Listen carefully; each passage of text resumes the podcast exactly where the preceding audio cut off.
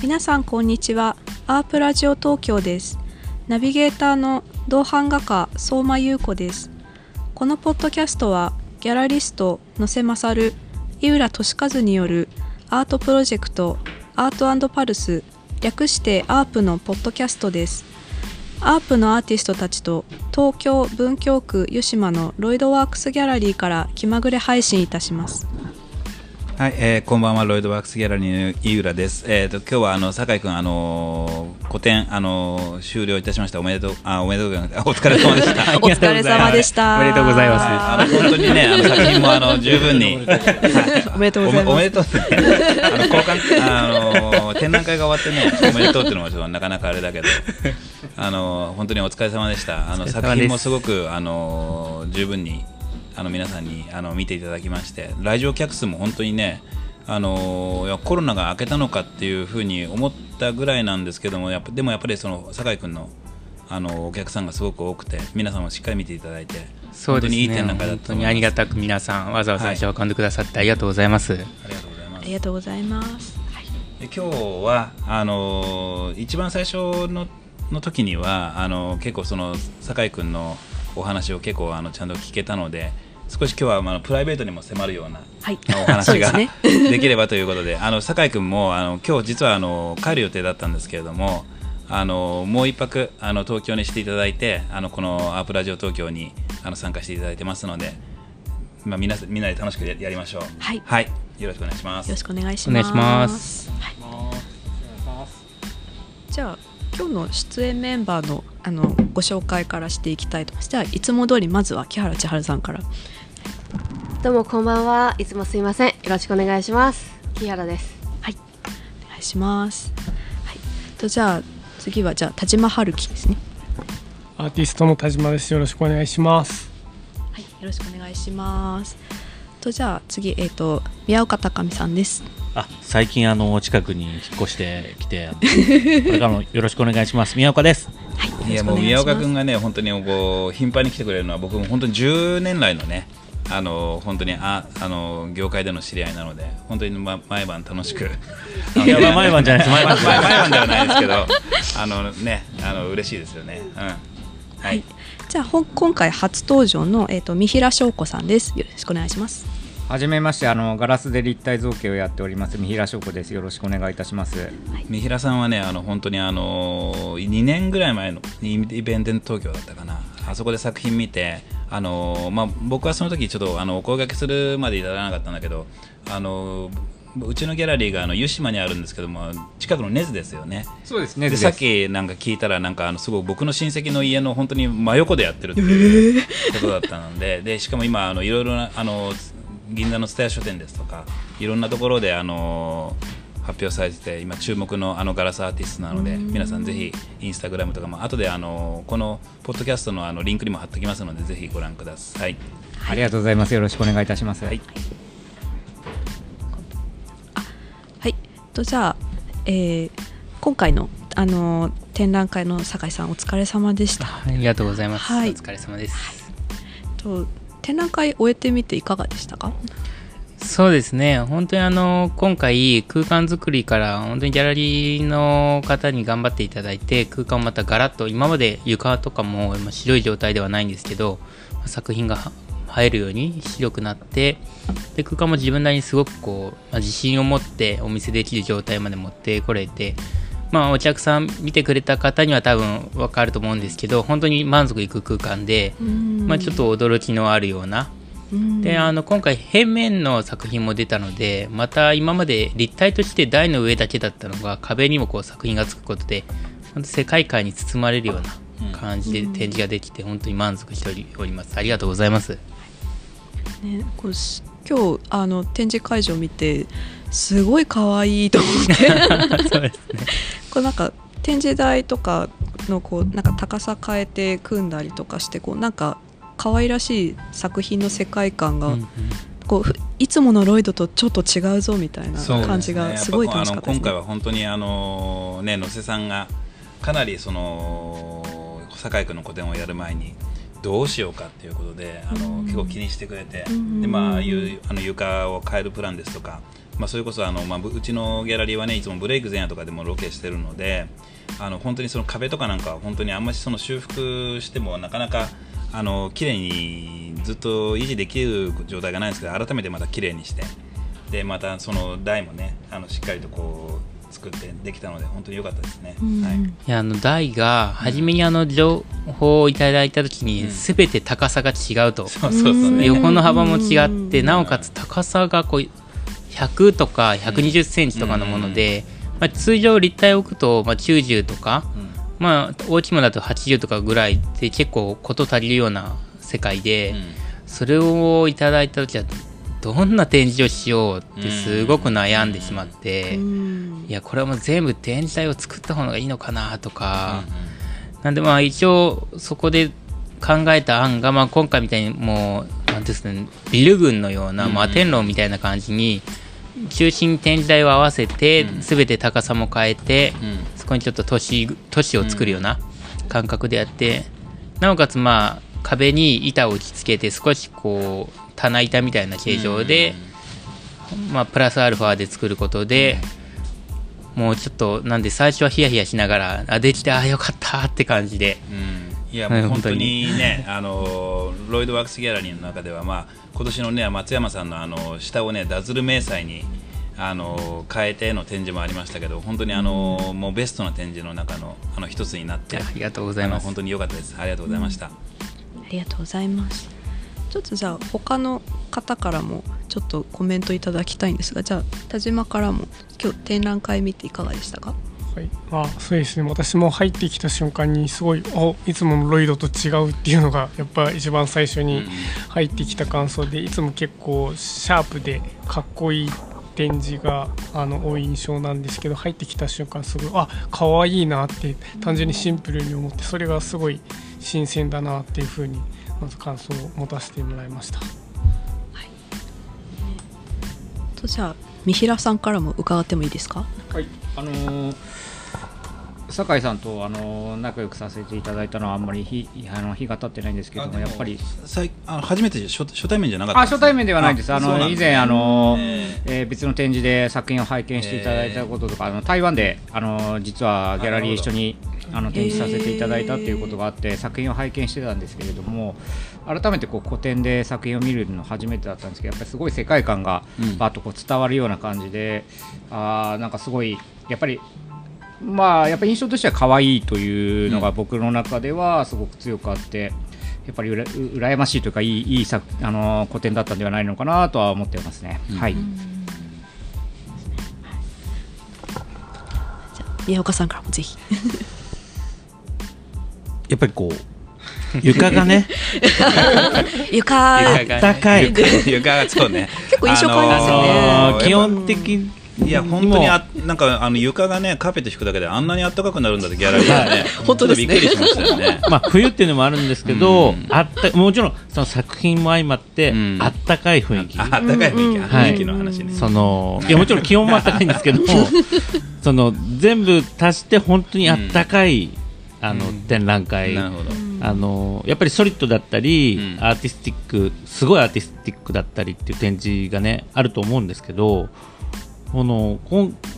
本当に今年多分見ても一番あったかい展示示。あーだったんじゃないいかなこの冬にいい展示ができたということとで思います はい。本当そう思いますね。本当に思い出に残る展示でしたよ、あのロイドアアープロイドワックスギャラリーとしてもね、はうい、んじゃあ千春さんからもですか？そうですね。あのーやっぱりその床があったかい もう床だね。みんな床って。っていうのはまあ作品にね作品にフォーカスというのはまあ冗談ですけど、まあ、事実ですけどでもやっぱりその前のアープラジオでなんかうまく言えなかったんですけどやっぱりそのなんかは入ってきた時の作品のオーラとかなんか全部まとってるような色彩とかその陶器っていうその焼き物っていう素材とかが空気に溶け込んで空気の色が染まってたんですよね。っていう意味であのあなんかそのあの私は詳しくはまだわからないけれどもなんかすすごくあのなんかすごい力強い作品だなと思ってであとはずっとそこの会場にいてずっとなんか作品を一個一個見れば見るほどいろんな表情が見えてくるしあのなんかとてもなんか興味深いなと思ってなんかまた次楽しみだなと思ってまあ、未だに思ってます。なんかおもしこれもう終わっちゃうけど終わったら多分皆さんなんか多分寂しがるんじゃないかなと思って、っていうそうかもしれないですね。なんなんかこう自分もともとどちらかというとかっこいいのが作り作りたいなとか思ってたんですよね。あそうそうなんですね。そうなんです。うんで、まあ、ろくろって技法を通して、なんかシャープでう、んエッジが立って、でなんか黒っぽくて、なんかスパンみたいな、えー、みたいな、こう、全然全然違うと思って。けどなんか、自分の中で考えれば考えるとか、まあ、作れば作るほど、どんどんなんか柔らかくなってきて、で、有機的になって、生命の、なんか動きがあるような作品になってきて、可愛くなってきて、あれみたいな、自分のどこにこんな可愛さがあったんだろう みたいな思いながら、さっきもね、なんかあの聞いてたら、なんかあの格闘技、あの あ本当に空手もすごい極真空手をやってたり、あのえ空手やられて子供の時からあの剣道をそうやられたりとか、えーもうあの本当ゴリゴリの硬派な、そうですね、武術あのね。の酒井君なんですけどね。ガチそうなんです。ね。ガチッとね。確かに。うんうん。でもなんか話聞いてると、なんかやっぱりその酒井君のなんかそういうい優しい温かい世界観っていうのは、うん。なんかやっぱどっかにある、どっかにとかもう全面にあるなっていう感じはしますけどね。なんかその辺が多分粘土って素材がやっぱ柔らかいしどんだけ硬く作っても柔らかい雰囲気がついてくるんですよね。はあ。そういうのにこう純粋になんか接してて多分だんだんと丸くなっていったというか、なんかシャープにシャープにするよりも粘土になんか身を任せて柔らかい感じをそのまま出す。とだんだん有機的になって可愛くなってっていうのでなんか最近ではもうペットみたいな感じで。あとね、うん。こうあの今回の展覧会を、ね、通じてねあの僕がすごく感じたことがやっぱそのやっぱファインアートあのコンテンポラリーのあのアートの世界とやっぱその陶芸っていうところのなんか、まあ、一つなんかこう、まあ、線というか、なんかちょっとそのやっぱ世界がちょっと違うんだなっていう部分を、まあ、いろいろいろなもう本当にそこかしこにあの感じたあの大きな理由があのまあその例えばその金あのを本当ちょこっと使ってる作品があの今回あの1点だけあったんですけど、はい。その金をねなんかあの陶芸の世界ではなんか、まあ、タブータブーじゃないけどもやっぱ使ったら大変なことになるよみたいな。いやまあまあまあこれはあのいろいろなご縁もあるとい うか。まあいろいろとねあのーまあ、作家としての思いというか、っていう中でこう金っていう素材をどう使おうかなって、まあ分かりやすい素材なので金を使ったらその見栄え的にあ金だなっていうところでなんでその自分がやりたい表現に対して金を使いすぎるとその伝えたいことがちょっとブレちゃうんじゃじゃないかなとかっていうところで、まあ、ゆっくり。うん。ゆっくりまあちょっと金金とかそういう色を使いながらバランスを見ながらってところですね、まあ、でもそこら辺に押さえといて。てすごくわかりました。宮岡君なんか金金に関してはどうどうなんですか？その陶芸やってて。いやあのーやっぱりね慎重にね。なり ますよね。そういうのあるんだよね、え いやなんでかっていうと、うんやっぱり、まあ、金金とか、まあ、プラチナとか、うんあのー全部うん使ってしまうと、あのー良くなることは多いと思うけど、あのー世界観はね、うん。あのー見えづらくなってしまうっていうか、あのー全体的に良くなっても本当に見てほしいところとかが、あのーなんていうんですかねあの覆いかぶさっちゃったりとか、なのでやっぱりすごいあの金とかプラチナとかって、あのー僕らは結構気を使うというか、うんそうですね。使いどころというかうん。そこはあのきまああの当然僕らがねその画家さんにそのもっと金を使えなんてことで言うことはないんだけどでもそういう要するに金っていうその色自体がねその陶芸家さんにとってはもっとすごくなんかこう慎重なものなんだなってのとかすごくなんかその本当にたわいもないその酒井君との話の中ですごくなんか勉強になったというか。た多分ですけどその例えば絵でね日本画とか、あの余白に金箔を貼っていくっていうのは、その主題に対して背景が金になるっていうのは分かるんだけど、あの僕焼き物とかその立体、うん。立体にそれを貼ってしまうとていうか立体って余白って空間なんですよ、うん。うん。でも空間に貼れないから、それを主題に貼ってしまうとなるほど。やっぱり一一層フィルターがかかってしまうのでそれが別にそのカラーリングで色分けしててそれがそのシェイプに沿ってあの分けてあったりとかっていうなら分かるんですけど全部やっちゃうとうん何が何だか分かってなくなっちゃうっていう。なるほど。っていうのがやっぱりうん。またそのブロンズの彫刻とかとはまた違うと思いますけどなん。かそのいや気づきでしたねやった金の後に自分がどう発展させようっていうのが難しいというか、なんかやっぱ表面的なパワーがあると思うんですよ金には、うんただその表面的なパワーに任せてそこやっちゃうとその立体としての、まあ、アウトラインとかそういううん。テクスチャーとかそういうところが弱まってしまうのは危ういなと思ってるので。力任せだよね。そうですね。ただそれがやっぱり効果的に出る作品もあると思うんですよ。ただ今のところ自分がやってる仕事に対してそこはちょっと慎重になってるってとこありますねでもなんかすごくねあの本当にあの、まあ、クラフト魂じゃないけどやっぱそういう陶芸家さんのやっぱその表現に対するなんか魂をその感じましたね、本当にそういうあの本当ちょっとしたたわいもない話の中の一つにね、うん。なんか陶芸家さんもいろんなパターンでやってると思っててその工芸っていう、うん。やっぱ技術ってものを大事にしつつこうそこから来た作家さんと、まあ本当表現の一つの手段として、うん陶っていうそ、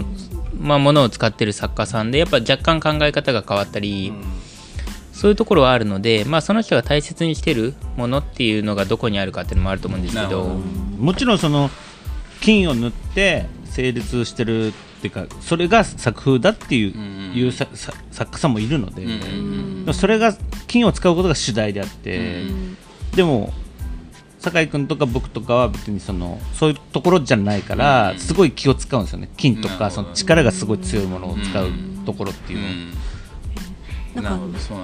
こう結構銀彩があしらわせてる器とか見るんですけどやっぱり金なんですか？難しいっていうと。銀銀よりも金とかそういうのあるんですか？あもちろん、あのーあ技術的には使い方は一緒なんでうん。すただやっぱり金が一番強いじゃないですか。うん。まあ確かにそうですね。で銀彩の器って、うん。あのーもうちょっと力も弱いしあのー価格的なねいや金より銀の方が安いっていうのもあるし。まあのーその中間的なところもあるし、ね。あの銀彩全部銀総銀の器とかは、あのよく見ると思うんですけど、うん、そうですね。やっぱね金ってやっぱ強いんですよ。ああなるほど。あと金と銀だとプラチナっていうのもあってあプラチナ。プラチナもすごくキラキラしててね。映えるは映えるんですよね。うん。また銀よりも本当に光沢がある感じえでーなんか銀とかだと昔からいぶし銀とか言って少しわざとくすませてあそうですあの、はい。参加するのでね、うん。そうですね。うん。そういうのは結構かっこいい器とかでもありますよね、全然そうはあります、うん。うんでもプラチナとかどうなんですか？宮岡さん使ってみたいとか。いやあのー本当にごくたまにあります。そうですよね。はい。あただその多用はしてないですけど、うん。はい絶妙なやっぱバランスどこまで使うかみたいな。そうですね。でもなんか僕はプラチナ使うんだったら金うん。使っちゃうかなってうん。ワンポイントで、うん。えーやっぱり金の方が強いし目立つんで、ううん。そうですね。なんで自分もこう全体にかけるというよりは一部に金を使うことでより形とがうわっと目立つというか、うんうんうんその辺の使い方ははい。いなとは思ってますね、なるほど。おん同じです、うん。いやでもね本当にそういった意味でもいろいろ勉強になりました。本当に今回の展覧会はね。逆にガラスとかではなんかそういう金とかんなんかあるんですか？そういう。あーまあそうですね。なんか金とか銀とかをそのまま直に使うことはないんですけどまああのー僕らはそのバーナーワークってバーナーで溶かすんですけれどもバーナーでその金とか銀を、えー溶かした溶かして気化させた粒子をガラスに吹きつけるみたいな技術はあるんでそういうのはまあちょっと独特なこう光沢というかガラスの表面に金属がこう吹きつけられたメタリックの光沢っていうのは出していくみたいなのはやったりはしますね。はうい、ん。うん。でもまあうんガラス自体も結構色が強いんでと透明度出す人もいるし僕はあんま透明度出すよりかは結構モンスターを作るんで透明感を出さないような感じのものを作ったりもしますね。はい。はい、なんかやっぱ工芸とかって結構金って使われるじゃないですか漆とかでも金を振ったりとか、うん。なんでも本当使い方一つだなとは思うんですけどね、まあまあ何はなくてもそのこ自分が作りたいその作品のコンセプトにそうです、合ってるんだったら使使うのは別に問題な問題ないというか、うん。いいのかなっていうコンセプトに合ってればその光沢が光沢というか金とか銀とか使うのは僕はいいのかなとは思いますけれども、はい。いや平面とかで日本画以外でなんか金を使うとかってあるんですか？金なんか今の話を聞いてて、あの思ったのが、あのそのえっと陶芸とかその立体作家さんにとってやっぱ金とか銀とかプラチナっていうのがすごく重たい存在っていうのはなんか今初めて知ったんですけどでそれを聞きながら思ったのが平面で、あのまあ、私に限らずよく前から聞いてたのがあの黒の使い方なんですよね。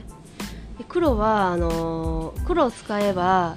あのもうそこからあの色を変動させることもできないしですごく黒をみんな慎重に平面作家さんは使ってるっていうふうに私は思っていてで自分はあのあのそこまであの重視してないんですけどね。あの色のその一つの種類だと思って取り扱ってるんですけどでもなんかやっぱりその黒を落とせばもうそこから取り返しがつかないのでって考えるとそのアクセントだったりとかあのそのイメージをガラッと変えてしまうぐらいの存在なのでだからそういうことなのかなと思って今聞いてたんですけどでもなんかその黒黒でも、まあ、例えば水墨画で言うと黒だけれども5歳って言って黒の中でも5色の色とりどりの色があるっていう風な表現ができるのでだからま水墨とか奥深い奥行きの表現があるんですけどなんかそれとつながるのかなと思って私は本当にその焼き物とかそういうものとかは全く好きで見てるんですけど専門ではないのでなんかなんか面白いなと思って聞いてましたけどね、色のそれぞれの感覚、うん。千春ちゃんはまあ絵に金とかうん。の使いどころというかうん、はどう思ってるんですか？金とか銀とかはもう全然あの必要であればあの使ってます。でそれに対してでも多分どんな色でも平等にあのなんだろうその立ち位置は関係ないですよね。でそこういうなんか相対する、まあ、私の考えで言えば平面で相対する色のやっぱ相互関係で引き立て合い方なのであのこの色に対してこの色彩の方が必要だなと思ったらどんな色でもあの使う。でそこになんか色の制御はないですよね。それぞれがあの相互関係でこう引き立て合うんであれば、そうじゃないところにもやみに黒を置いたり金でを置いたりっていうのはただしないだけっていう。だから別に金とか銀とかでも特別な色ではないってことだよね。特別な色ではない、うんうん。だけどちょっとこれは余談ですけどあの買うと高いんですよね。まあおっしゃる通りで まあまあ陶芸もね それはねねお金がかかりますから。でちょっとちょっと若干丁寧に使うかもしれない。すみませんなんか俺がなんかあの急にねあのちょっと金の話が酒井君のやつが面白かったんで言ったらやっぱあのアーティストさんはみんなねあの金っていうのは結構ねこうスイッチが入る、これやっぱり存在感強いんで使いにくいんですね。存在感強いんだよね。ううん。ん。強いよね。ううんはい。こんな盛り上がるとは。こんな盛り上がるとは。ちょっと予想外でした。金話金が膨らむとは、まあでも金でイコールお金でうん。なんか題材もなんかねあるみたいですけどね、おお金に関した ありがとうございます。何お金？何？あ今日とあ、とりあえずああ、ごめんごめんごめん。そうだね。失礼しました。ちょちょっとつながっていくのかな？っていうそうだね。えどういうことですか実はね、あの、ははいい、じゃあ、ゆうこちゃん。すいません、えっと、今日のテトークテーマがありましてあの実はあのツイッターからあのリスナーさんからあのご質問というかあのプルプルさんありがとうございます。いただいてまして皆さんのアトリエ事情をお聞きしたいということでしてあの皆さん例えばご自宅で作ってますかとか自宅とは別で工房を持たれてますかとかあとはあの、えー例えばお引越しする時とかこう部屋の現状回復とかこう大家さんのアート理解されてますか？こう理解されてないとか例えばそういうあの入居する時の審査のハードルが高かったりしますかとかこうどういうふうに対策、ね、ひお引越し特にされる時とかどういう対策されてますかっていうあのご質問をいただいております。はい。ですね。ですね。じゃああのまず今回のねあの 展覧会メインでしたので酒井さんから。はい。では私から行かせていただきます。はい。そうですね。まさに今工房をちょっと計画してましてまあもう今着工が始まってってとこなんですけどまあ縁があってこう自分の親族の土地をうまく使わせていただいてってとこなんですがなかなかこううまくいくところとやっぱお金も今ウッドショックと物価高で本当それですよね。4割ぐらい上がりましたね、あー。4割。4割いきましたね。多分そのコロナ前とかだったらもう4割以下でやれたって言われてそうやって思うとまあ大変なことだなと思いながらまあうまくちょっと日本でもいろんな補助金があるのでそういうもので申請とかもしながらまあ制度をうまく活用しながら少しちょっと援助とかも使っそてそのですね。補助金っていうのはあのごめんなさい。ほあの補助金のことを聞いちゃってあんまはいり聞けないあのどどうい。う補助金あのー事業再構築補助金。あ事業再構築。はい。なるほど、まあ、新しいこととか、うんまあ、よりこう、まあ、そういう新しいことですね。新しいことをするって時に、うん。まあ、それをすることによって、まあ、こんだけメリットがありますみたいなこと、まあねあの1100万とかそこまはい、もう最大と8000万ぐらいまで出るやつなんですけすどまあ、それでもいろいろとその枠組みがあって自分はそこまでそういう出るものではないんですけど、うん。まあ、それももうちょっと簡単に申請が通るというか、あのあ8000万もらおうと思うと相当な申請の難しさがあるので。うん生半可ではやれないというか、うん自分も2ヶ月間ぐらいもう毎晩本当に寝る時間削って資料を読んで作ってででいろんなプロの人にも手伝ってもらってっていうのがあったので、まあ、そこまでやる人のまあうんにはみたいな感じもあるかもしれないですけど、ねその補助金がねあのそういうふうに有効活用というか本当に酒井君とかみたいにこう活動活躍これからね期待される作家に降りるんだったらもうぜひね国にはもっともっと頑張ってほしいですし。ありがたいですね。えちなみに今まではどうされてたんですか？そう今までは賃貸の戸建てで,、うんうん。でその中の一部屋を工房にしてな何畳ぐらいですかね？賃貸で工房に？おー。8畳か10畳ぐらいのところに。陶芸でご自宅でってすごい大変ですよね。です。で電気釜を入れあてろくろ2台入れて棚入れてなんで。でまあ戸建てを借りてたんでその余った部屋とかにまあちょっと作品とか写して撮影とかもしてたんですけどさすがにそろそろ苦しいぞと。てかまあもう工房を建てるってことで自分に改めて気合を入れるじゃないですけどもうやりきるんだって覚悟みたいなもんもあって。うん。で今2階建てで1階が工房スペースで2階が撮影梱包あとまあちょっとしたギャラリーみたいなものをつけて建てる予定ですね。すごいただまあいろいろとそのねこれはどこまで言っていいのかまあ割と隣人がちょっとみたいな、まあね。ん。そういうこともいろいろありつつ、まあ、うまくこう皆さんねこう話し合いのもと妥協点を探りながら今やっと着工にたどり着いたってところがあるので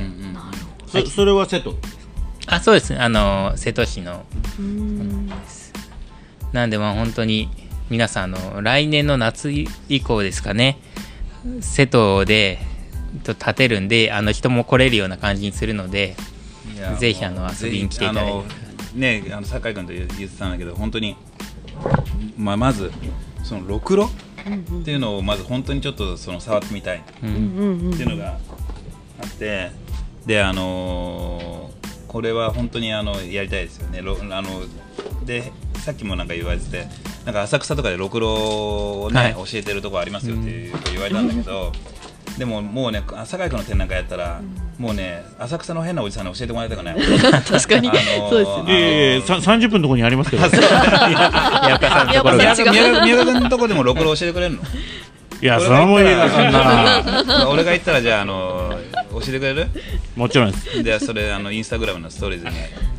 上げさせていただきながらブルルルってなんか変な変なブルルルってなる感じあるじゃない？めっちゃ見たいですね、うん。でもちょっとそれやらせてもらえたらでも本当ちょっと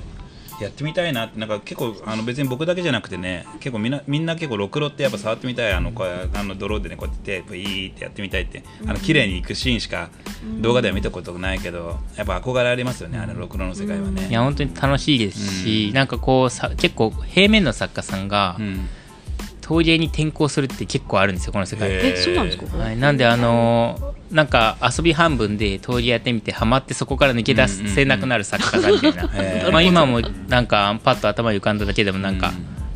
いますので現役でも結構バリいまバリいます。はい、もうバリバリにあれいつの間に陶芸作家さんになっちゃったのぐらい焼き物しか売売らなくなっちゃったみたいな、えーいっぱいいます。そうなんなんでそういう魔力があるので、ね逆にぜひ。力はあると思う。はいあのまあ昔からいますけどねじゃあ宮岡君のとこ行ってあのまず陶芸を、はい、お酒飲みながらやったらやっぱりブレるんだろうね。あもちろんあのブレブレでも構いません。瞑想状態でやっぱこう全然構いません。いと。いや自分もなんかこう陶芸家といえばさ山で酒飲んでまあちょっとそれ勢い任せてろくろ引くみたいな 憧れがあって。で自分も何回かこう酒飲みながらろくろ引いたことあるんですけど、うん。いや自分の作風で無理でしたね。あもう確かに。あれは難しいですね。そうです。はいすごいねあの本当にきっちりかっちり本当にその通りだと思う、うん。じゃあ宮岡さんのアトリエ事情もお聞きしたいです。いや僕の話は長くなっちゃいますけどさっきもねちょっとこの話題に触れますよってなったらねちょっと長くな触れると長くなっちゃう。でもでも今日は大丈夫ですよいいねうん。どうぞどうぞ。聞きたいです。いやまずあのねあの去年あのアトリエあもともとあの埼玉の奥の方で、はいあの最近あの引っ越してきました宮岡ですって言ったんですけど、はいはい引っ越す前ははい。埼玉の山奥で、まあ、そのアトリエがね火事になっちゃったんですよね。いやー何回聞いてもショックですね。はい。火事になっちゃって、まあ、作るとこなくなっちゃって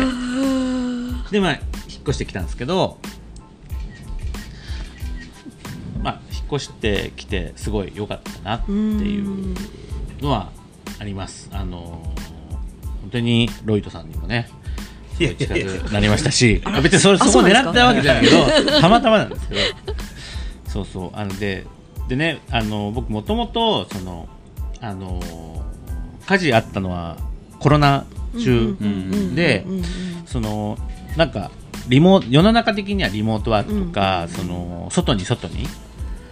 で外にもちろん外外外に行って行けば安くなるし広くなるし、うん。で思ってたんですけど俺あのコロナがなくなった要するに元の世界に戻ったら海外の人も戻ってくるしスタジオもビジットもあると思うし、あのー狭くなったとしても絶対あの東京寄りにできるだけ寄りにしようと思ってたんですよ。探す時に。うんうんうんそれで今のところなんですけど、ええ。でも本当にあのーこえー来年からか、来年から毎月のようにスタスタジオビジット海外とかコレクターとか、もう埋まってますもん。僕が思ってることになってるんで狭くなったけどすごいあの自分が思ってることになったのですごいいいなって思ってて。でなんでかっていうとそのやっぱりこう別にコレクターでも作家さんでもさっきの井浦さんみたいな意見でも、あのスタジオに来てもらえるっていうことはすごいこう利点があると思ってて、あのそこが強みじゃなくて。でね、あの実は地下鉄の駅前なんです。ねでもさあのその質問のさあの基本に戻るとさどどうやってそこの場所見つけたの？そうですね。そこも聞きたいですね。あのね、うん。えっと今シェアアトリエなんですけど、うんそこって陶芸専門のシェアアトリエで、ええ。僕が知る限り東そこに住める？あいやそこに住めないです。なんであのあその近くに引っ越しました家も。家も引っ越したんですけどあの僕が知る限り陶芸のお専門シェアスタジオって都内に2か所ぐらいしかないんですよ。へで都内っていうかあの細かく言うとあの埼玉なんですけど、うんでも東京都内でいうともしかしたら聞いてる人も知ってるかもしれないですけど、あの瀬戸優君がうんうんうん。立石の近くに作ったあのシェアスタジオ。うんあそこはあの陶芸が全然できるところで、まあまあ、瀬戸君が作ってるから、うん。うんあのなんですけどそこにもちょっと一瞬考えたんですけど、うんでもそれよりもその今あの言ってる川口のところは東京芸大の陶芸の陶芸家の人たちが作った、うんあ15年ぐらい前に作ったところでそこと多分瀬戸君のところしかなくて、ええあの機材が全部揃ってるっていうところ、あのーもうちょっとしたらもしかしたら、あのー芸大の方とかあの茨城の方とか、うん。あの今あの計画されてる、あの工芸系のシェアスタジオってあるんですけど、でもやっぱり近いところがいいなっていうので、今のところに、でそれがあのたまたま空いてた、うん。あのーっていうのもあってそこに入ったっていう事情があります。たまたま空いてたってすごいすごいですよね。たまたまってえっとね、2年前ぐらい前から実は知ってて、うん。2, 年2年前ぐらいにあの入りませんかって一回言われてたんですへでも言われてた時はあのどうしよっかなって考えてたらコロナになっちゃったんですよ世の中世の中コロナになっちゃって動けなくなっちゃって、すすいませんそういう状況なんでちょっと考えますって。でうん言ってて、まあ、1年半後に俺が火事になっちゃって。うんであのまた再度聞いたんですよ、ん。聞いたら空いてますと。うん。なのでもうもうこれはもう運命的に入るしかないな、いやこれ運命的だこれうんで全部すぐ始められるので,、で窯も結構大きな窯もあって、でもうそこにししたっていう経緯があるんですけどなんか半なんか何何ヶ月かあの滋賀の方にもあそうですね。ああのーすぐうん火事があって。火事があって、あのーあのーすぐには、まあ、ちょっといろいろ準備もあるし、あのー川口の方には入れ、まあ、入れないというかもっとこう速やかにスピーディーに作品を作んなきゃいけない事情があって、あの半年ほど、あのー滋賀県の信楽にある陶芸の森っていうところがある、あの県の施設なんですけど、そこはあの日本で唯一公立のお陶芸用のおレジデンス施設があるところで、あのコロナ前はもう世界中から、あの作家さんが集まってるようなところなんですけどそれもコロナだから空いてたんです。うん。でそこに半年お世話になって、まあ、それも僕3回目なんでもともと知ってたので、うん。あのそあ連絡して空いてませんか、すぐ入れ入れ入りたいですって言ったらまあ、入れさせてもらって、で半年、まあ、作ってあの自分の予定というかあのノルマをこなしたっていうのがあるんですけど。すごい良かったですね空いてていや本当です。すごいですよね、あのー空いてませんってこともありますよね。コロナじゃなきゃ空いてなかったし。やっぱややキャリアもあってさ、そのやる気がある人間はやっぱこういろんな縁とかタイミングがあるんだね、それでそういう情報もあるから。あそれでも情報はまあ持ってたので、うん。まあまあ、それはやっぱキャリアがあるから情報持ってたっていうのもありますけど、すごいよね。でもそれはでもすごいと思う。やっぱ俺もやっぱその宮岡君のねあの 家事の話は。今わ笑いながら話すことじゃない。けどいや本当ショックだ。ったびっくりしたもんいや本当に。そうですよね。であの宮岡君こそのそのタイミングでのちょっとした後にコロナにもかかっちゃってね。あそうなんですよ。3日後にね。うん、いやもうこれすごい厄失敗。厄年ってどういう いやまあそうなんですけど。ではないんだろうけど。本当にこの話をしだすとん。長くなる。んですよ、いや長くなる。よねいやでも本当にすごいよくよくぞあのこんなに元気に復活してくれましていうかもう今もうバリバリの、ええ。あの制作をされてますんでね。でもあの信楽に行ったらあの信楽のおじちゃんとか信楽の人たちが、やっぱ養養業地なんで、うん。やっぱ陶芸の家事ってあるんですよ。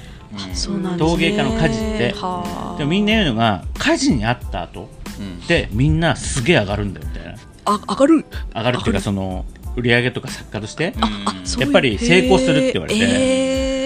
で聞聞くと僕も知ってるような人とかもそうで、あの家事にあった人って結構みんな成功してるなっていう印象で、そうなんですね。やっぱみんな言ってくれてまああのまだ道半ばですけどちょっと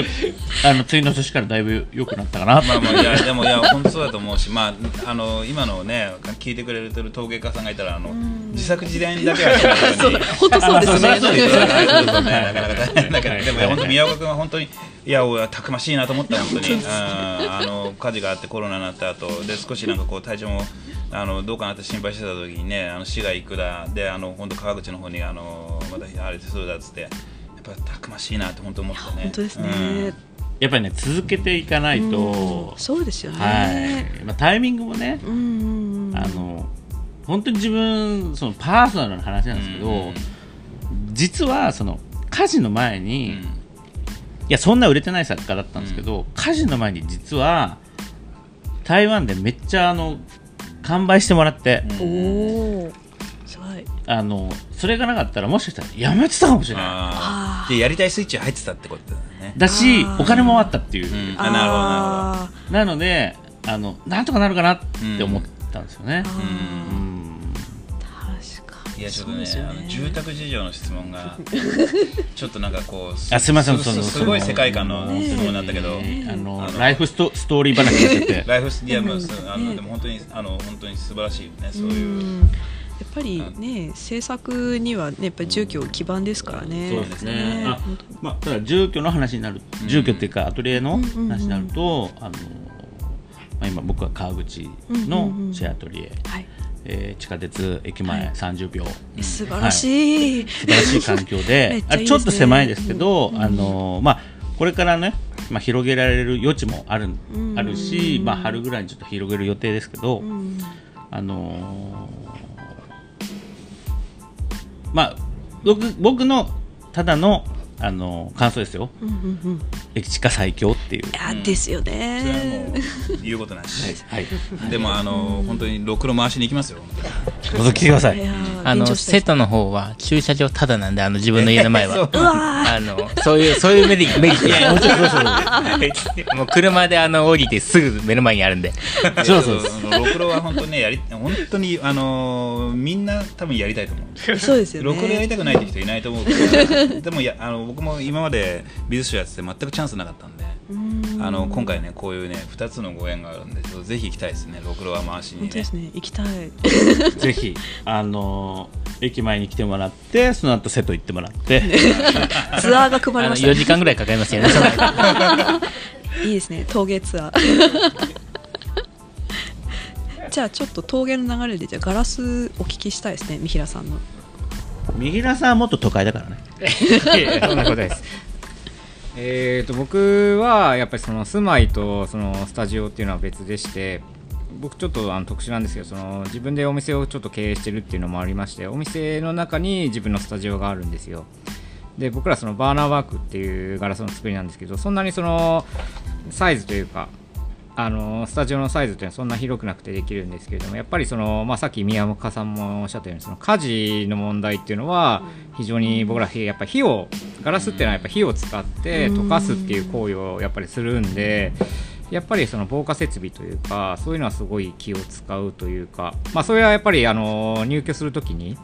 あのまあ、不動産屋さんだったりとか大家さんにはやっぱり火を使うっていうのは許可を得ている状況では、えー賃貸なんで、まあ、借りてはいますね。はい。賃貸でそれあのなかなかねこあのね。普通になんかなんかそれこそさあの画家だからその壁にさあのちょっと秒を打つよっていうようなレベルの話じゃないじゃない火を使うって。うん。なんか例えばなんかそういうなんかその事業体によってなんか事業種によってなんかそういうことが許されるのかってことはなくもう本当に全くその賃貸の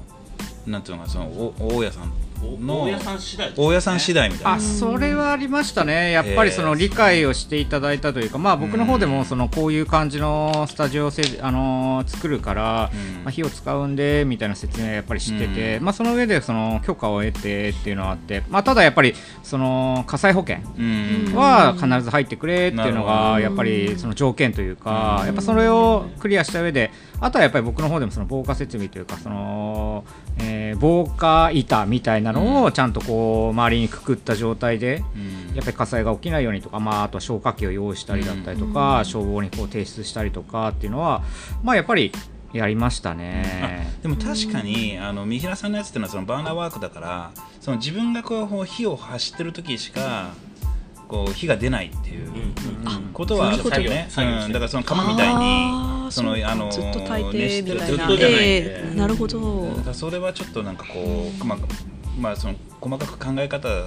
だけど、やっぱそれは少し安全って言っちゃ安全かもしれない、多少リスクが低い。でさっきねあのーその三平さんのアトリエの話を聞いてで実は僕もあの生まれも育ちもあの本当にあの三平さんのあの今アトリエがある近くでその僕のおばが多分三平さんのね隣の隣ぐらいに住んでる。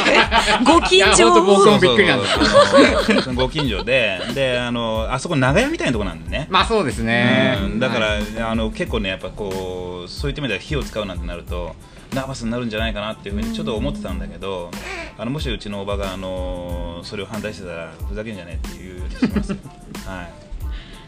ごいですね。いいやでも本当大家さん次第だと大家さん次第なんでね。やっぱりそこはすごいそのハードルはあるのかな。その僕らその立体でも火を使うとか、まあ、音騒も多分あると思うんですよ。えーそういう場合はやっぱり大家さんのその理解をちゃんと得れるかどうかっていうのはそのその物件を借りられるかどうかっていう部分で言えばすごい大きいハードルなのかなとは僕は考えてますね。はい。なんかこう平面作品でこう絵の具で汚すかもなんてレベルじゃないんで すごいですよね。なんかそうだ本当怖いわ超ハードル高いと思います。うん。いやでもうん本当にあの大家さん次第とか縁とかそうですね。そういううん。そういうなんかその人間関係でそのアートが育まれるってこともあるんで。本当そうですね。うん。その分こう産地例えば自分の場合瀬戸でやってるんですけど瀬戸市ってやっぱ焼き物の町なのですごく理解があるというかあなるほど街全体で。町がはいそのあのちょうど工房がすごく、まあ、汚いというか、まあ、砂ぼこりが出るのでそれで外に出ると足跡がすごい家の周りにこうひどく出るんですけどなんかそれを見てなんかおばさんが近づいてきてこの足跡あなたのみたいな。やべえ怒られると思ったらあんたもしかして焼き物やってるのみたいな。はいみたいな。私も実は昔働いててねって言って、えー。工房の前にそんな足跡ばっかだったの聞いたわみたいな。頑張ってねみたいな。あうわこれぞみたいな。あーすごい。ありがとうございますとか言って。いやっぱこれは産地ならではだなっていうのはその感じましたね。本当ですね。うん。やっぱねあのこちょっとねあの映像じゃないんであれですけどこっち側の3人はちょっと特殊だと思います。そうですね。火を扱う立体そのね。アトリエ事情とか、あそうですねうん。やっぱ特殊だし、うん。あの地域性もあるし、うん。それはちょっとこあの参考になる答えになるかっていうのはちょっとわかんないけど、まあ、でもやっぱり美大を出て、まあ、ガラスなり陶芸なり彫刻なりやっぱりこうやる場所を探したいけどなかなか場所がなくて泣く泣く諦めたりお休みしてる人って結構いっぱいいると思うんですよね。なんかなんかけど本当に場所をまず自分で用意できるかっていうのがそう第一そこで歩な気がしすよねやますね。っ。ぱりなんかハードルが平面と違ってそこが最初から高いというか、だからそこにお金を 自己投資して一歩生み出せるか出せないかっていうのはでかいと思いそれます。とさっきねあの酒井君が言ってたみたいに本当にあのあそれいそれ以降は本当にあの隣人のとの関係性みたいなうん。部分っていうのは結構大きいでしょうね。ううんん平面の作家さんは逆にもう場所さえあればいい大丈夫みたいな。そうですね。じゃこれはちょっと自分たちから振りづらいだろうからまずあの田島家。はい。あの あ我々我々。夫婦でそうですもんね。あ そうですそうです。最後チャールはい。でいきましょうか。お最後チャールさんで。そうですねと私らの場合はまああのーえー、と私が同版画であの夫の田島春樹は、まあ、あの CG で作ってからあの実着彩際うん。そうですねなので、えっと、ちょっと陶芸家ガラス家の方にはちょっと劣るんですが、まあ、でもあの同版画で言えばなんですけどあのプレス機問題があって そうですね。あのうちにあるプレス機そうですね。あのうちにあるな。そうなんですよ。あのえっとうちにあるのはまあ今今の住まいはあえっとまあまず自宅兼アトリエで賃貸でマンションです。であのでうちにあるプレス機はあの分解すればあの軽自動車に乗るくらいコンパクトなものでまあなんかうんまあ、A3 くらいのサイズが擦れる程度のあのものなんですけど、まあ、例えば同版画作家さんでめっちゃ大きい作品を自宅でプレス機でするっていう方はもうあのピアノと同じくらいの重さとか あると思うんであの基本的に基礎工事のしてある床じゃないと置けないから結構先輩方とかであの大きいプレス機持ってらっしゃる方は駐車場で自宅の駐車場で吸ってるっていう方とか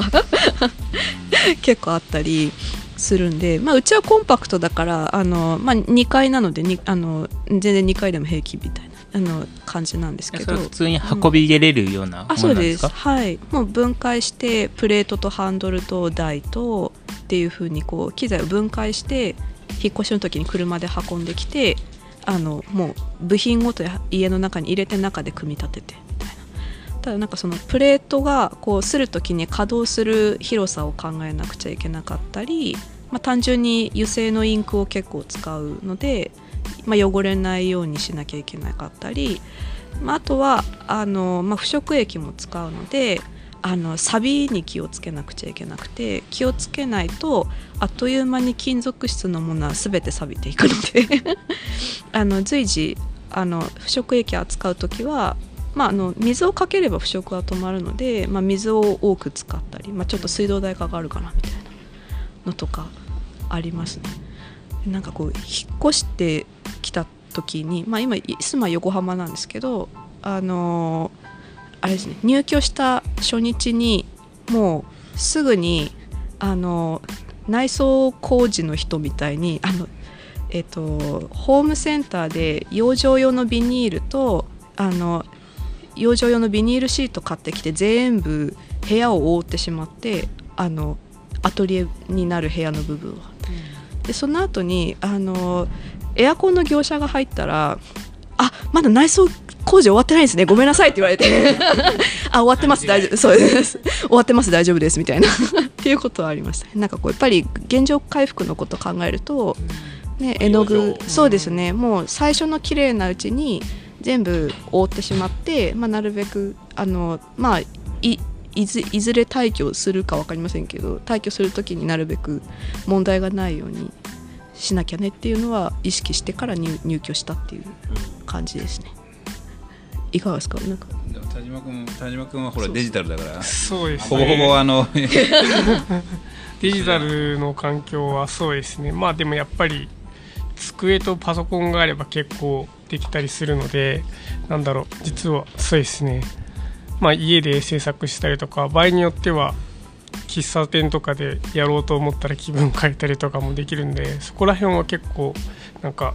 いろんな方法ができていいのかなって思うんですけど作品を手裁する時は私ちょっと作品がエディションで撮ってるんですけどそのやっぱ結構同時に5枚とか場合によっては30枚とか注文する時とかあってそれの場所取りが今結構増えてきてその作品のストックが今大変になってきてうん。どうしようかなっていうのちょっと最近は悩んでるんですストレージ問題ですそうよねストレージそうですね。場所のストレージ問題がちょっとありますね、僕も立体なんで結構ストレージ問題。ストレージ場所取るんですよ場所取りすますよね。立体の方が、ねそう。立体の方が大だ変からそれを解消するためにあのなるべくいっぱい売らないといけないなっていう解決方法。アトリエからこうどんどんどんどんどんどんどんも物をなくしていくっていうのが一番の解決策なんで、いやそれはねあの私たちギャラリーとしてもすごくあの重く責任を感じてます。あのなるべくねあの頑張っております、よろしくお願いします、よろしくお願いします。じゃあ最後千春さんにお聞きしたいですね。私私も今あの皆さんが言ってくれたようなこととほぼほぼ一緒なんですけどでも今自分は東京に住んでいてあの千代だったらもっと多分それのもう何何倍もあの安い金額でもっと広いお家が借りれると思うんですけど、まあ、東京にすあの便利性を考えて東京に住んでるんですけどそこ、まあ、や家を借りるときにまずはあのーやっぱ自分の資金の問題で金額。でその次に、あのースペース。で大きい作品も描きたいし、あのー弾いてみたいっていうのもあるので,、うん、であとはその間取りですよね。であのーまあ、小さい作品とかはあの書くんであればそんなに小回りが利く間取りでいいんですけど大きい作品とかもたくさん書いてでかつ私の場合は15件住居兼アトリエなんでストックする場所も必要なんでどっちにしろ大きいスペースが必要なんですよね。でそうなるとあのやっぱ限界があってだからそれに応じても今後考えなくちゃいけないなとは思ってるんですけどあとはそのまああのま、私のところの大家さんが相当な理解がある方なのであの本当はダメですよっていうところを許してくれてるところもあるんですよね。っていうのもあって、まあ、運よく今住まわせてもらってるんですけど、うん、っていうまあちょっとアトリエ問題なんですよね。でなんかと同時にそのなんかサッシのあのサッシの近藤さんいるじゃないですか。がそのなんかそのとみんな都心に集まるんじゃなくって地方の方に集中してとかあのそういったこととも、まあ、まあ、ざっくり言えば言ってるじゃないですか。なんかそのみんなその東京とかその都心部に来たがる、まあ、語弊があったらすみませんけど来たがるけれどもなんかもうなんかその自分がそのなんかそこにいる本当に理由がなければどんあの便利な自分がなんか必要なところでも移動していいのかなって思ってる風なのも頭に入れて今ちょっとアトリエを考えてます。これからの政策を考えるとあの今のところではあのちょっとスペースが単純にスペースの問題で難しいのであのスペースをもう1個借りれればいいけれどもうん。っていう、まあまあ、めちゃめちゃもうガチ悩みですね、うん、え自宅とアトリエを分けるっていう感じですか、うん、いやあのどっちでもいいですね。あ自宅兼アトリエでもうちょっと広かったり別にするか、ね、どっちか。もしその自宅とアトリエが別だったとしてもあの近い方がいいですね。最初はなんかあのアトリエとその自宅が別な方が、まあ、みんなよく作家さんがおっしゃるのがあのその分けてた方が制作に集中できるからメリハリがついていいって言って私もそういうふうに思ってたんですよね。自宅とあの住居とアトリスペース制作スペースが一緒だったらあのいつでもサボれるしなんかあの休めるんであのまずいかなと思ったんですけどでもそれを私は、8年間ぐらい続けてあの自宅兼アトリエ。やっぱ人間ってやっぱ慣れるのでうまくできるんですよね。だからそれはもう問題はクリアしてるんで。ではもしアトレと19が別であれば近い方がいいしで、まあ、お世話になってるギャラリーさんが、まあ、近ければその方がいいしっていう、まあ、小回りが利く。うん、ただまあそのスペースですよね。大きさが必要なんですよね。確かに。なんかこうやっぱりあの近い方がいいなとかいろいろこう最初アトリエ分けようかなとかもちょっと思ったんですけどこう版画の人って結構工房を分けたりするんですよね。あのシェアアトリエ的な版画工房とかあるんですけど、うん、あのやっぱり最終的に分けなかったのはやりたいと思った時に工房が閉まってることの時間帯が多かった、夜遅い時間に追い込みでやりたい時とかできなかったり、こうなんか結構家事しながらなんか洗濯回しながら腐食してとか全然やるんですよ。そういうなんかこう隙間時間をうまく利用して制作したいのも考えると私分けられないなと思って、ね、その辺難しいですね、バランスとか、ね、そうなんですよね。私もそのもうアトリエと家がもう本当にもう同一化してるんで、うん、むしろもう住んでるんだけれども9割方その生息スペースに回してるんですけど、うん、例えばじゃああの寝て朝5時に目が覚めました。で5時からもう制作できるんですよ。でじゃあ夜中の12時にとかまあ2時にあの2時になるまでずっとやってるしでなんか突然なんか3時に起きて書きたいなと思ったら書けるし、うん、全部そこがなんか対応できるんですよね、うん、やりたい時にやれるって結構大事だったりしますよね、めちゃめちゃ大事だと思います、ね、スイッチ入った時にやりたいそれが苦手な人は多分メリハリをつきたいんでしょうけど、うん、そうですね。場所を変えてスイッチが入る人もいますもんね、ちなみにあの千春ちゃんちは何 LDK なんですか？いや、わかんないんです。え、いや、ま、じゃ何 LDK なんですか、ね、何 LDK って結構昔の建物で改築されてて、あの、仕切りがあったんでしょうけど、あの、扉を全部なくして全部 L 字型につながってるんだよ井浦さんあのアトリエにあの見に来るときに何回来てるからあれなどんぐらいですかね？いやわかんない。あれはあのワンルームじゃない。えな大きな L とかじゃなくて？あ 1K とか。大きなワンルームみたい大きなワンルーム。は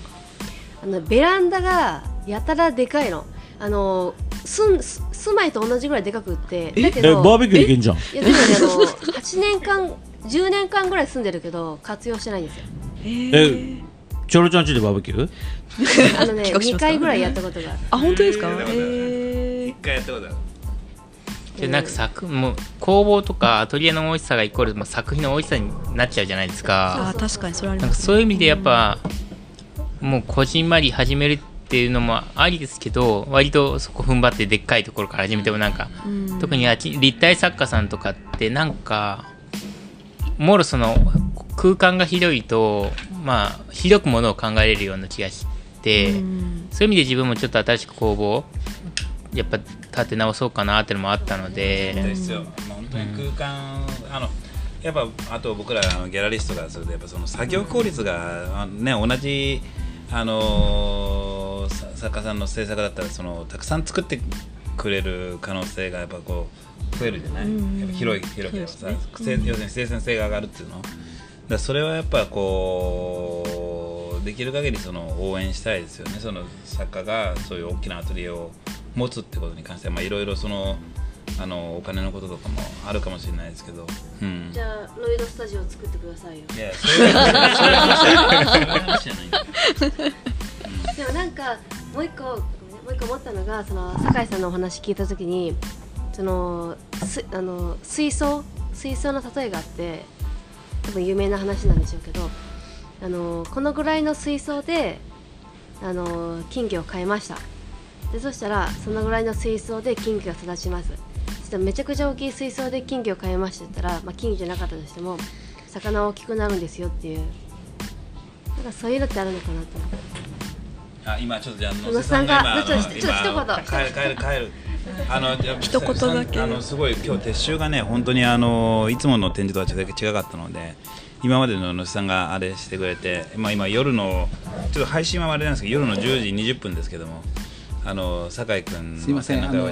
門限が近くてあ申し訳ない。はい。あじゃあ一応あのさ酒井君あの、えー今日本当おお疲れ様でした。あのすごくねあのいい展示で、まあ、来たお客さんも皆さん本当に喜んでいただいて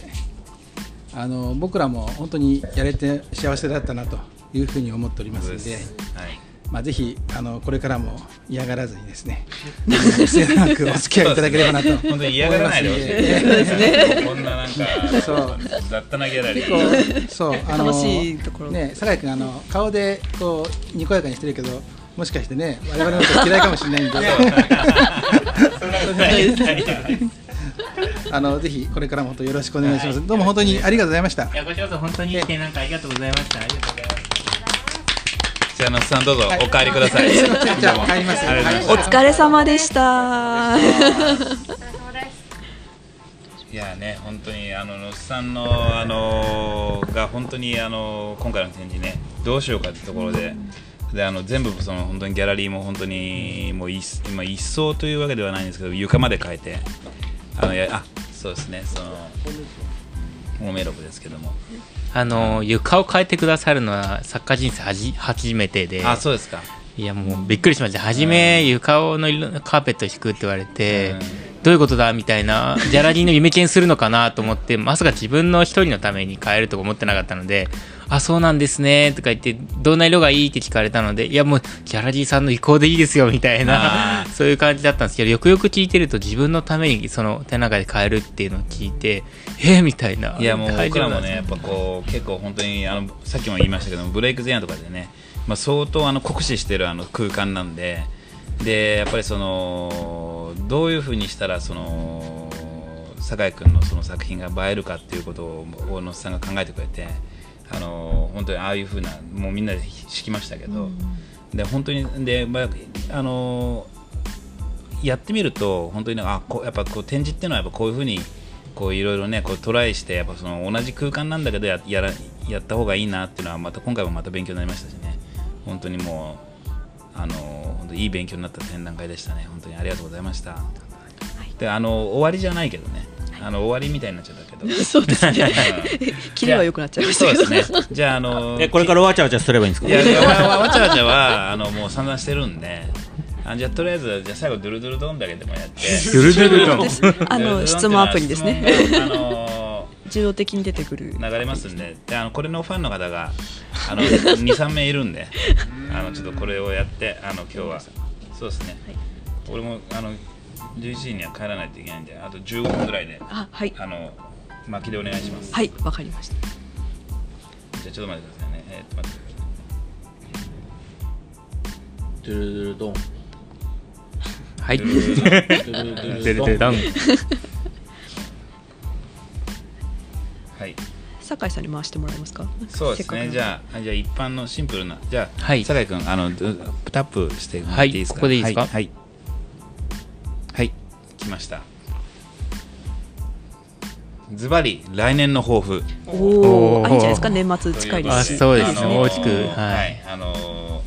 来年の抱負ということで。うん。来ました。あずにしてはあなんか一発で、まななんかいきなりまともなのが一発で出ましたね。そうですね。やっぱちょっとまた 新しいシリーズをまた生み出したいなって今すごく練ってるところで、でそれで結構あのまあドカンとうん世の中をドカンとさせようかなという。いいですね。お。言うだけ言って全然そんなこと想像してないんですけど、まあ、ドカンとさせるような作品を作ってやっぱ焼き物っていうのをもうどんどんどんどんこう皆さんにお。伝えして、本当にこうジャンルレスなところに見ていただいてあこんな焼き物面白いんだとか、まあ、アートとしてもいい素材だっていうところでねなんか伝えたいなっていうのは結構内心メラメラとしながら思ってますんで、でも本当に展覧会やっててねあの本当にそのやあの酒井君の作品あの出てくるあのイメージがあの焼き物じゃないと思ってたっていう人が結構いたんですよね。やっぱ僕僕らはやっぱその焼き物をそんなにあのあそんなにというかあの酒井君ぐらいしかあの扱あの展示としてあそうか。焼き物はやってますよね。展示として？うん。あこちらでってことですか？うん。焼き物はああなんかああそうだね。村上ひとみちゃんとかはややってたね。そうそうそう。でもあのその焼き物じゃないと思ってたっていう人が結構いて。であのあでもでもそういう感覚であの要するにそのイメージで来てくれる人っていうのに対してはかすごく広がりが持つそうですね。ねすごお客さんのくこう見え方だし、その意見に対してすごく自分はポジティブに受け止めてて、つまりこう焼き物の良さだけではなくやっぱ造形の良さとかもそこにやっぱ見てくれてるとかっていうのもありますし、なんかその分こう焼き物だからとか昔ながらのとかって入り込むと逆にとっつきづらいと思うんですよ。うんうんうん。えこんなポップでこんなことが焼き物なんだって入って焼き物ってこんな表現できるんだ面白いみたいな、うんそうだよって、うん。面白いよっていうのがいいなと思いながらやっぱり、いやでも本当にその広がり焼き物としてのその広がりがある最中にある展覧会ができたんだなっていうふうにあのギャラリーとしては本当実実感的に思いましたね。うんありがとうございます。じゃあ宮岡さんの来年の抱負。来年の方今ドゥルドゥルだあー全員なんだはい、お聞きします。来年はそうっすねあのーまあ今あるあまあ今来てる案件をあのちゃんとこなしてあ大事ですね。こなせて、えー今から来る案件をどれだけ スケールアップするかっていう。あスケールアップ、はい、今から来る案件はあのスケールアップする、あのー、はい、あのー、今来てる。今来てる案件、ちょっと言えない案件がいっぱい、いっぱいはないけど、ちょっと、あの、ゆうらさんにも言えてない案件がちょっとあって、はい、後で言うかもしれないけど、これだったら、それはどれだけ、うん。あのーフィックスできるかっていうのが、はい。で、まあ、あのーもちろん、あのーああいうこう、フォースドッグとか、うん。そういうもの以外でも、うん。あのまあシリーズ的にはもう一つありますけどもちょっともうもうあのアブストラクトな抽象的なうん。のをもっと頑張りたいなとは思ってます。いや、はい本当にそういうね、あの作家が忙しいってことはいいことだよね。めっちゃいいこともう本当俺も嬉しい。はい、もう来年はめっちゃ忙しいっす。最高いいね、いいね。素晴らしいええまあだからそれをあの来年く来年以降来る案件はいなすと。いやいやいやいやいやいやじゃないです。いいガチでね。あのはい、ちゃんちゃんとやって、うんはい。いやいやもう本当にあの隣のね省吾さんもね。いや、でも間違いないいや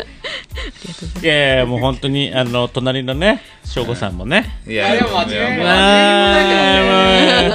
本当に真面目に答えてねく。だいやいやいやいや省吾さんは僕以上にやばいから今やや。そういったこと言ったらね、三原さんなんか本当にもうもうもういいわこの一年ですごい。ギュッてこう角度がやっぱやばいからすごいから。じゃあそんな三平さんのも聞きたいですが、はい。あーどうもあのまだ僕その三平商工としてそのまだ無名もいいところなのでやっぱり来年もまた皆さんにその認知度というか知っていただく機会が増えればなっていうのがあの自分の来年抱負かなとは思ってます。はい。ありがとうございます。す いませんマジマジかマジか。あのさあのさっきあのの三平さん三平さんとはもう1、2年あのずっと作品も僕もしててあのああのコンタクトも近所だったからこコンタクトは取ってないですけどあのねギャラリーにも一回来てくれたことがあってさっきあのブレイク前も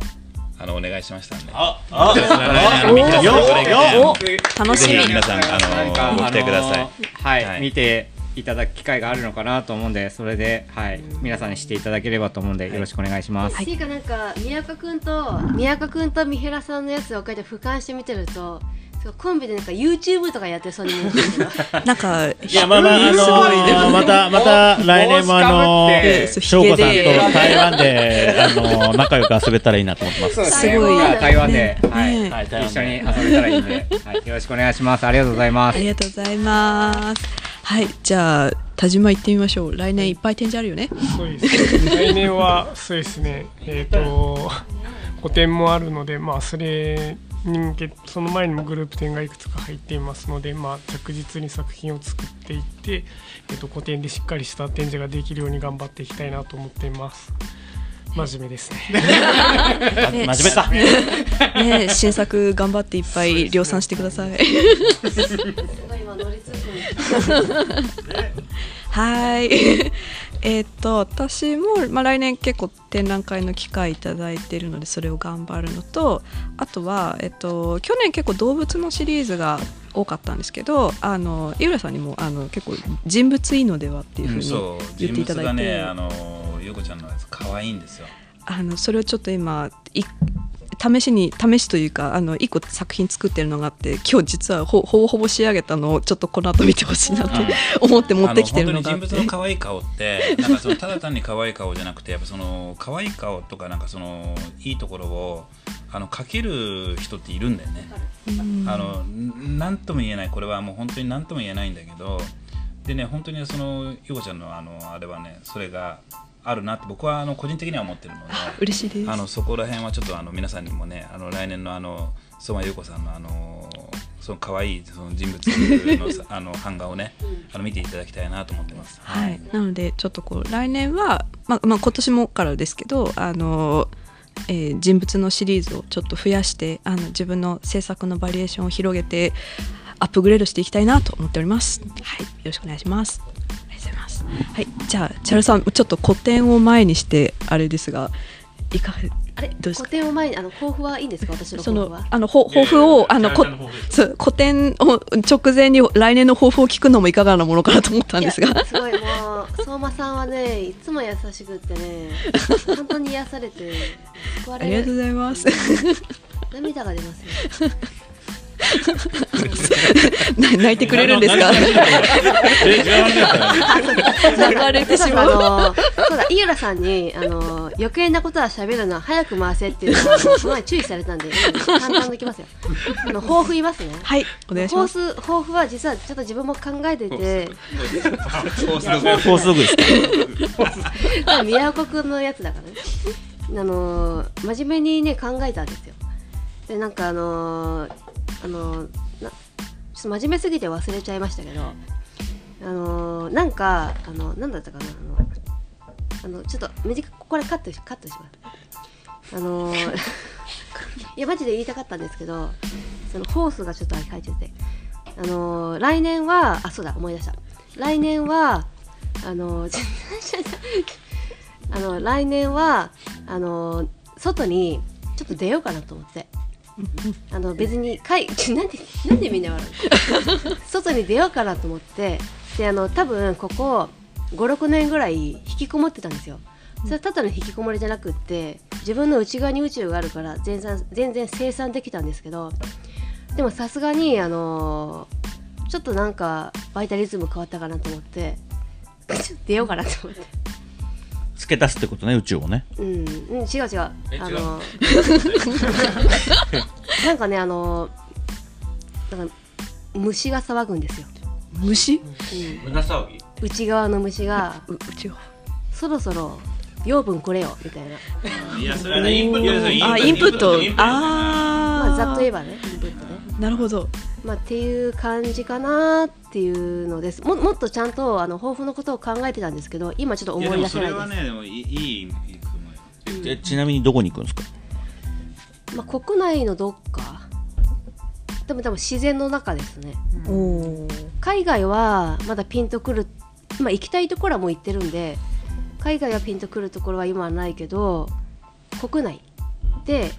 あの本当に欲するところ制作が欲するところにそんなもしかしたらあれですよあのあの近所の裏庭かもしれないし。うんうんうんあ、まあ、ちょ今のは若干冗談ですけどね、っていうぐらいのあの世界観であの欲するところに素直に外出しようかなとも思います。ありがとうございます。井浦さんも来年の抱負あります？なんかねボス聞きたいですね。いやいやまあそうはいあのアープロイドワークスギャラリーとしてはいや特にないですね。あないですか？いや、もうあの本当にあの僕いつもあのうちの作家たちにはみんなあのお酒飲んだ時に伝える伝えてるんですけども本当にもううちはうち人は人。粛々とあのただ世の中はやっぱりあのアート業界を取り巻く世の中はしっかりと見てあのまた来年もあのやっていければなと思ってます以上です。素晴らしい、それうちの褒め合う素晴らしいうんじゃああれ告知は。告知しましょう。はいそうですね。じゃああのま話が。みんな忘れてるだなと。思ってはい。大丈夫です。じゃあ今日も盛り上がりましたので。すごく嬉しかったです。えっとここでえっと次回の展覧会のお知らせをしたいと思います。えー記念すべき10回目ですね。と木春エースエースエースですね。木原千春古典、えービタリズム10という違う違う違うあバイタリズム失礼しました。ごめんなさい。あの言いましょうか カットできますか？あとはちょっと俺のテクニックではちょっとカットできないごめんなさい。バイ木原千春古典、えーバイタリズム10ということで、えー、とパート1が、えー12月17日土曜日から、えー12月26日の今度は月曜日までなんですね。えっといつも日曜日ですが月曜日ということで、はい。お間違いがないようによろしくお願いします。願いします。はい。えっとえー、千原さんは基本的に在廊とかされて材ますか？料はもちろんあの初日最終日はいますし金土日2時以降にあの終日あのいたいと思ってますので。でなんかあの SNS でもあのちゃんとあの伝えていきますのでもしあのご興味ありましたらぜひ見に来てほしいです。ね、千原さんにぜひ皆さん会いに来てほしいなと思います。はい。ありがとうございます。えー、とじゃあ、えー、どうしようかな。じゃあ酒井さんにも最後に進めて。そうですねはい。とじゃあえっ、と今回のあの個展酒井智也さんもあのお疲れ様でした。ちょっと最後に一言はい、ありがとうございます最後にちょっと一言いただいてもいいでしょうか。そうですね、本当もう何度も言ってるんですけど、本当にいい展示させていただいて、なんか多くの人に見てもらえたので、とっても今、満足した気持ちで、東京から瀬戸へ4時間、5時間かけて、ゆっくり帰ろうかなと思っております。本当に皆さんありがとうございました。はい、ありがとうございました。はい